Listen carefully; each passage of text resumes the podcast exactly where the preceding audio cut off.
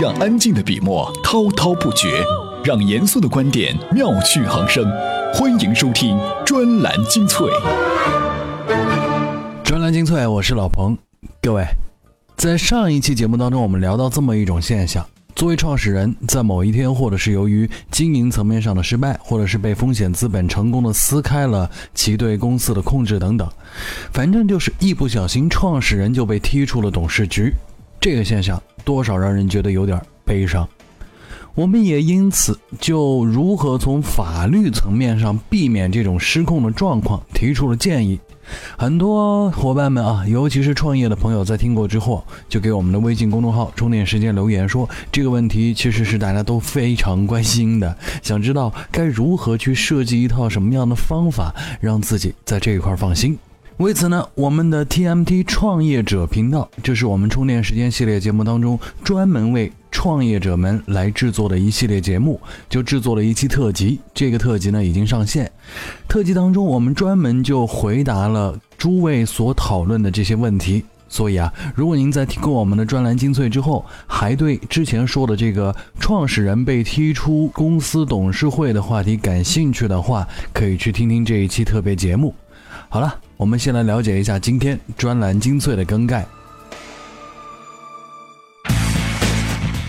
专栏精粹今日话题：金融时报为何能在互联网时代高价一手？没有游戏的世界，我们会好吗？为什么越来越多的社群会死掉？NBA 选秀犹如高考，三大弊端死循环。专栏精粹为独立思考的经营者服务。我是老彭，这里是专栏精粹。长期在网络上泡着的人，想必都有过加入某些社群的经历。这一开始的心情大多是激动而且兴奋的，不过一段时间之后，却发现群里是充满了灌水、刷屏和广告，而群主呢，也因为各种琐事纠结着呢，他都不知道自己该怎么办，甚至就放弃了管理。这人数啊，还真是不能太少。少于三十人不成群，热闹不起来；超过八十人就开始有点胡闹的感觉。而如果到了五百人左右，这个微信群的上限附近啊，又会让人觉得乱糟糟的不好管。结果啊，不出半年，大家都在里面不说话了，就成了一个只看得到广告的群。那么，在社群已经成了连接消费者与品牌最短路径的情况下，如何才能不让社群死得太快？在回答这个问题之前，我们先来说说社群短命的几宗罪。在这里，我们犯了一个简单的逻辑错误，我们把微信群直接等同于社群了。所以刚才我们说的是微信群不好管，但实际上在社群当中，这种不好管体现为另外一种状况。听听撰稿人秋叶是如何说的这几宗罪吧。专栏文章：为什么越来越多的社群会死掉？作者：互联网撰稿人秋叶。失焦是导致群消亡的第一个原因，也就是缺失一个明确而长久的定位。没有定位的一个表现呢，就是什么人都可以入群，结果一个群里既有大牛又有新手，把不同层次的人混在一起，认为这是所谓的去中心化的自组织。殊不知，这恰恰是把牛人给骚扰走的最佳方法。事先通盘考虑过群的主题、定位、分享机制的群，寿命更长；灌水群必死。无手是导致群消亡的第二个原因，也就是缺乏有影响力或者是热心的群主或群管。定位再准确的群，没有人主动管理和维护，也是无法维持运营的，不可能完全自组织，只能解释为中心碎片化、组织网络化。为了便于管理，群主或群管理员都是最佳的选择。第三个原因是群主个性过于强势，有一种群呢，是因为群的规模扩大了以后，群主为了管理群，往往制定了严格的群规，但是越严格的群规越容易带来争议，因为很多人不喜欢一个网络组织有太多的约束。一个群的群规形成，最好呢是经过群员的讨论并达成一致之后，才容易得到遵守。如果群主主要是推出强势群规，那么群主就必须比群员影响力等级高一个数量级，这样才能获得遵守群规的心理优势。所以，强调民意的组织纪律比强调个人权利的群寿命更长。第四个原因呢是骚扰，骚扰有两种，一种是拉稀广告，另一种是过多的闲扯灌水。如果一个群的人数过多，就要选择一定的禁言措施，比如工作时间群内不聊天，晚上和节假日随意，这样呢就会改善很多。第五个原因是群缺乏固定的活动模式。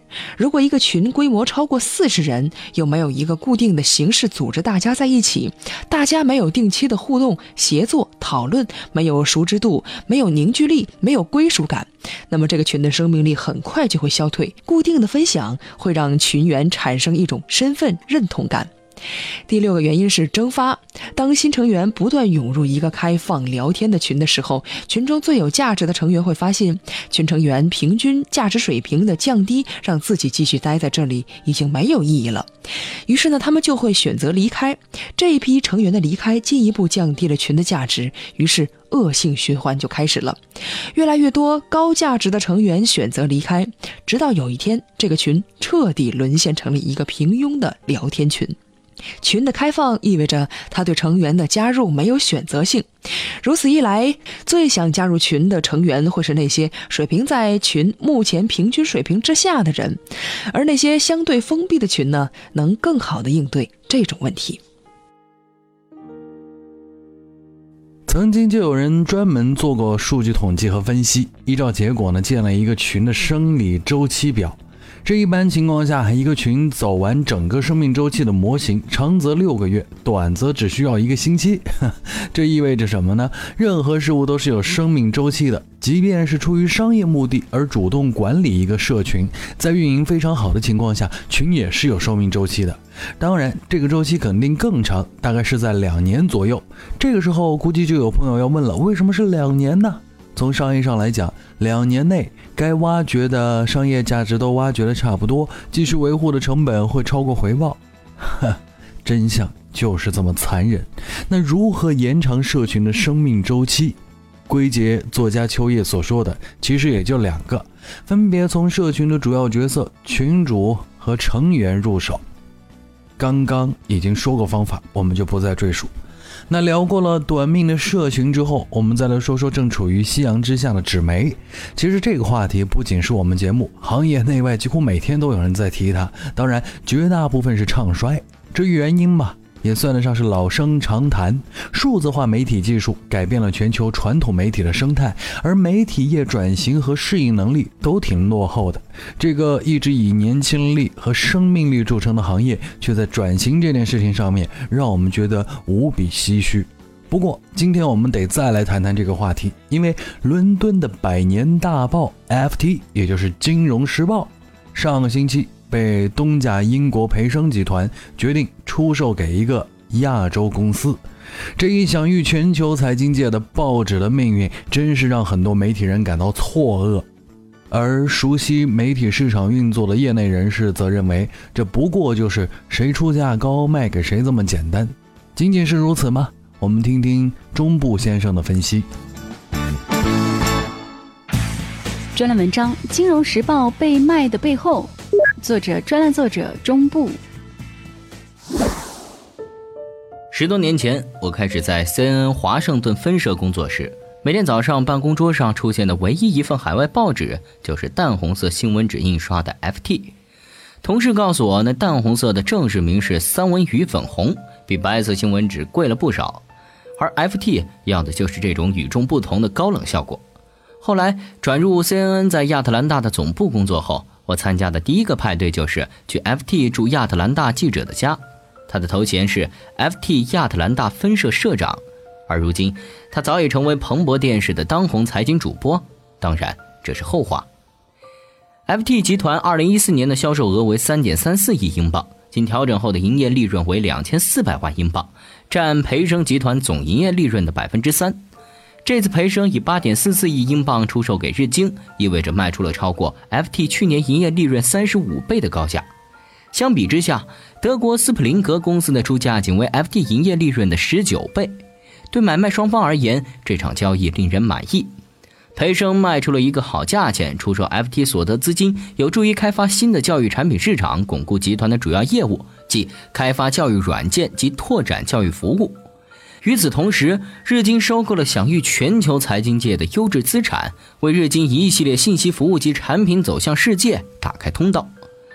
从媒体行业内部来看，FT 易主是近年来数字化媒体技术改变全球传统媒体生态的继续与深入，尤其是促使平面媒体转型，向移动用户提供新媒体资讯等方面。在全球纸媒呈现自由落体式下滑的环境中，FT 去年五年的发行量反而增长了百分之三十，而其中电子版订户占百分之七十。更重要的是，FT 善于和各种行业及政府人士打交道，比如在中国开办的网络版已经成功经营了十年，远胜英国的 BBC 中文网站以及任何西方媒体的中文网站。难能可贵的是。FT 能够自始至终保持自己的媒体声望与独立性，在内容生产方面，FT 也做了诸多有益的尝试，尤其是成功设立付费墙。FT 的报纸发行量下滑严重，但其电子版订户增长迅速。仅在今年，FT 电子版订户就比去年上涨了百分之二十一，目前已经超过了五十万。FT 在这些领域的探索经验将会给日经集团旗下的出版物带来重要的启示，也给日经的数字化转型提供了榜样。全球媒体的数字化转型实际上为媒体人和资讯消费者创造了一个全新的媒体生态，而新的媒体生态要求新的运营模式。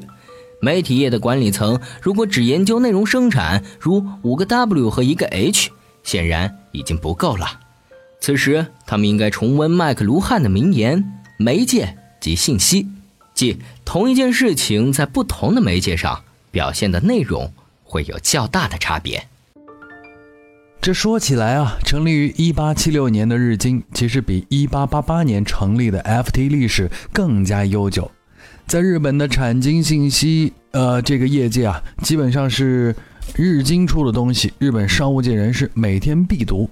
而日经仅每天出版的早报就有超过三百万的订户，它的核心出版物《日经指数电子版》也有着四十万订户。不过，因为出版物是日文的，它很难将影响力扩张到全球。那么，在收购了 FT 之后，必将帮助日经推出一系列的信息服务，让他们的产品走向世界。但这其实也要求他们的用户要有更高水准。和独立客观的理解能力，因为媒体往往提供的就是高水准的、独立的、客观的报道，并在内容生产以及经营实践上不断的创新。就算这样做了，其实因为他们是纸媒，有的时候也难以逃脱被受众抛弃的命运。毕竟，客观和独立才是具有公信力的媒体生命线嘛。今天各位在我们微信公众号里面回复关键词“麦肯锡”。锡是金属旁一个“义”字的那个“锡”啊，这是一家国际著名的咨询机构麦肯锡。回复这三个字，我们再给您看一篇干货。我们的微信公众号是如何关注的呢？怎么样关注我们的微信公众号呢？您在微信内搜索“充电时间”就可以找到加 V 的我们了。关注后赶紧开始每日签到，积分可以兑换礼品哦。欢迎回来，我们继续分享好文章。在 BAT 三家当中，我们对腾讯的定位几乎是很一致的，说它就是做娱乐和社交的，而比较忽视的是它的游戏业务。其实啊，在中国互联网公司里面，腾讯和网易都是有名的游戏公司。为什么有时候我们会忽略掉这一块呢？原因之一，当然是因为腾讯的社交真的是做得很成功。第二是由于整个游戏市场的体量其实目前还不算大，而整个游戏市场能不能继续膨胀下去，这就取决于多个因素了。譬如它依赖的经济形态是否已经成熟了，或者假设没有游戏的世界，我们是不是能玩耍的更好？这个问题可是伤及他们的根本了。专栏文章：没有游戏的世界，我们会好吗？作者：微众投发起人李志勇。人生本源的驱动力其实不外乎食色占有、好奇等等。从这些点上来找游戏的根基，那很可能起点是无聊的，发展下去就是被游戏刺激起来的各种欲望。所以从七情六欲的角度看，游戏其实是人生的廉价复制品。正因为有这种根本的驱动力，游戏这行业也不断发展。随着游戏越来越发达，除了开发商、玩家这样的角色外，其他衍生行业也开始出现，比如 Twitch 这样的游戏平台、竞技比赛、游戏相关的频道等等。如果单纯从这些角度看，游戏可能和传统的连续剧、综艺节目差不多，都是消磨时间的娱乐节目。但游戏其实是与连续剧不一样的，表面的原因是角色扮演等复杂交互可以让人更加投入，而技术的发展方向则肯定是让各种虚拟情景更加真实。内在的原因则是因为投入，所以游戏里可以产生交易，进而具有成为一种普遍职业的可能性。一旦可以成为一种普遍的职业，也就可以无限的吸纳人们的时间了。而从人的欲望和追求的角度看，不满足的欲望和追求总是经济的根本原动力。在此之上，就有交换、有货币、有金融的产生。没人就没有社会，也就不会有经济，这是肯定的。但有人没欲望，其实也不会有经济。换句话说，欲望支撑了经济。所以，如果把所有 GDP 平摊到欲望和追求上，那么也许有一半的 GDP 可以转到游戏里。因为感觉上，至少有一半的欲望是可以在游戏里找到支点的。那游戏里的经济系统怎么才能循环起来呢？首先是基本生存需要必须被解决掉。在未来的世界里，更可能只是少部分人才有工作价值。这也就意味着很大一部分人在现实世界里是创造不出有交换价值的东西的。但假如人们普遍认为这些人也应该分享人类社会发展的福利，那就只能重回一种高度计划的经济形式，就像现在的社保一样，用来确保生活的极限。这并非不可能。IOT、大数据、机器智能其实都是为这种经济形式准备了充足的条件。其次，则是每个人有接入游戏的基本设施，要有可以在游戏里创造财富的机会。游戏创造财富这点在现实里是存在的，所以才有装备交易网站。关键是游戏里的物品制造和出售会不会成为一种普遍性的职业，成为一种生活的根本方式。如果基本生存需要如刚才所说的解决掉，非常多的人的大部分精力转到游戏里来，游戏的复杂程度也足够高。那这儿其实是可能的。我们刚刚一直所说的那个所谓的经济形态是什么样子呢？简单的来说，就是有基本的生存权利，有基本的娱乐方式，你可以进到游戏里面，在游戏里也有赚钱的机会啊。但这两个条件成立的前提，还在于人的欲望能在游戏里找到支点。专栏精粹，我是老彭。今天最后一篇文章，我们来聊聊选秀。这个选秀不是超女快男，也不是中国好声音，而是 NBA 的选秀制度。关于它，现有的观点主要集中于它屡受苛责，却不得不去实行。而现实是，由此引发的一系列问题，甚至已经陷入恶性死循环的模式。我们听听看，它到底是怎样的弊端？专栏文章：NBA 选秀犹如高考，三大弊端死循环。作者：媒体人，醉卧浮生。弊之一，摆烂军大行其道。近些年，NBA 每到常规赛半程左右，摆烂大军的雏形基本就已经一目了然。近两季更是有数支球队从赛季开启第一天就已经将“摆烂”二字牢牢篆刻在脑门上。火箭总经理莫雷在去年初接受美国著名媒体 ESPN 时的一段话语颇具代表性。我们必须利用乐透抽签去除那些导致球队故意去输球的根本动机。联盟现在的情况太糟了，上赛季结束阶段，全联盟大概有大约三分之二的球队都没有在努力争胜。摆烂的直接动机就是换取高顺位签位，并且是大概率夺取状元签的概率。因为一旦选中一位邓肯或詹姆斯式的超级球星，球队崛起之日似乎指日可待。在漫长的八十二场常规赛，任争夺季后赛席位的球队想怎么争怎么争，摆烂大军自岿然不动，也由此诸如西强东弱的现象愈演愈烈。毕竟东部摆烂鱼腩球队数量更多，而西部的豪门球队湖人甚至也已经在近两个赛季恬不知耻的开始摆烂。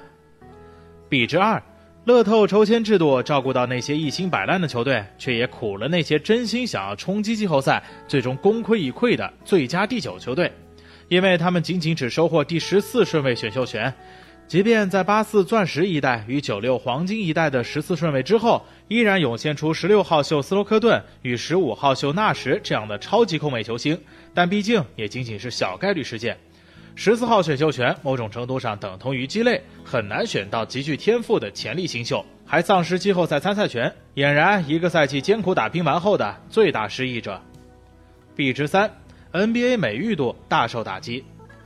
后姚麦时代连续三个赛季摘得西部第九的火箭，以及刚刚结束本赛季末轮悲剧的西部第九雷霆，他们的战绩放在东部足以稳进季后赛。甚至有可能杀进前六名，却最终只能提前回家钓鱼，还仅仅只收获十四号选秀权。如此不划算买卖，无疑也在间接提醒其他队摆烂就要快准狠，认准方向，不惜一切代价，不要一切脸面，疯狂无原则输球。最大受害者自然是球迷。一场无悬念的认输比赛，还有什么看头呢？如此恶性循环下去，自然是导致 NBA 美誉度每况愈下。某宝都知道悉心维护美誉度，尽可能杜绝差评。NBA 同理，谢谢醉卧浮生。其实有的时候一说 NBA，我们就会想起那位张公子啊。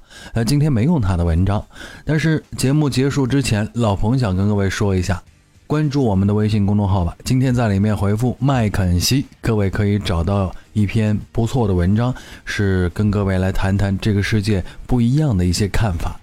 另外。您不要忘记去点一下那个叫做打劫的按钮，里面有一个 U 盘是赞助。最近我们的 U 盘发生了更新，因为我们在里面不再推复联二的系列了，给各位推的是定制版的啊。我们看到的是 USB 三点零的充电时间定制版的 U 盘。为什么这么做呢？其实很简单，因为好看的东西就真的不一定那么中用嘛。这不是之前有几个出问题的吗？而这一次我们选择高质量的品牌的。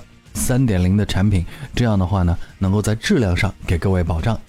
专栏精粹，我是老彭，今天的节目就是这样了。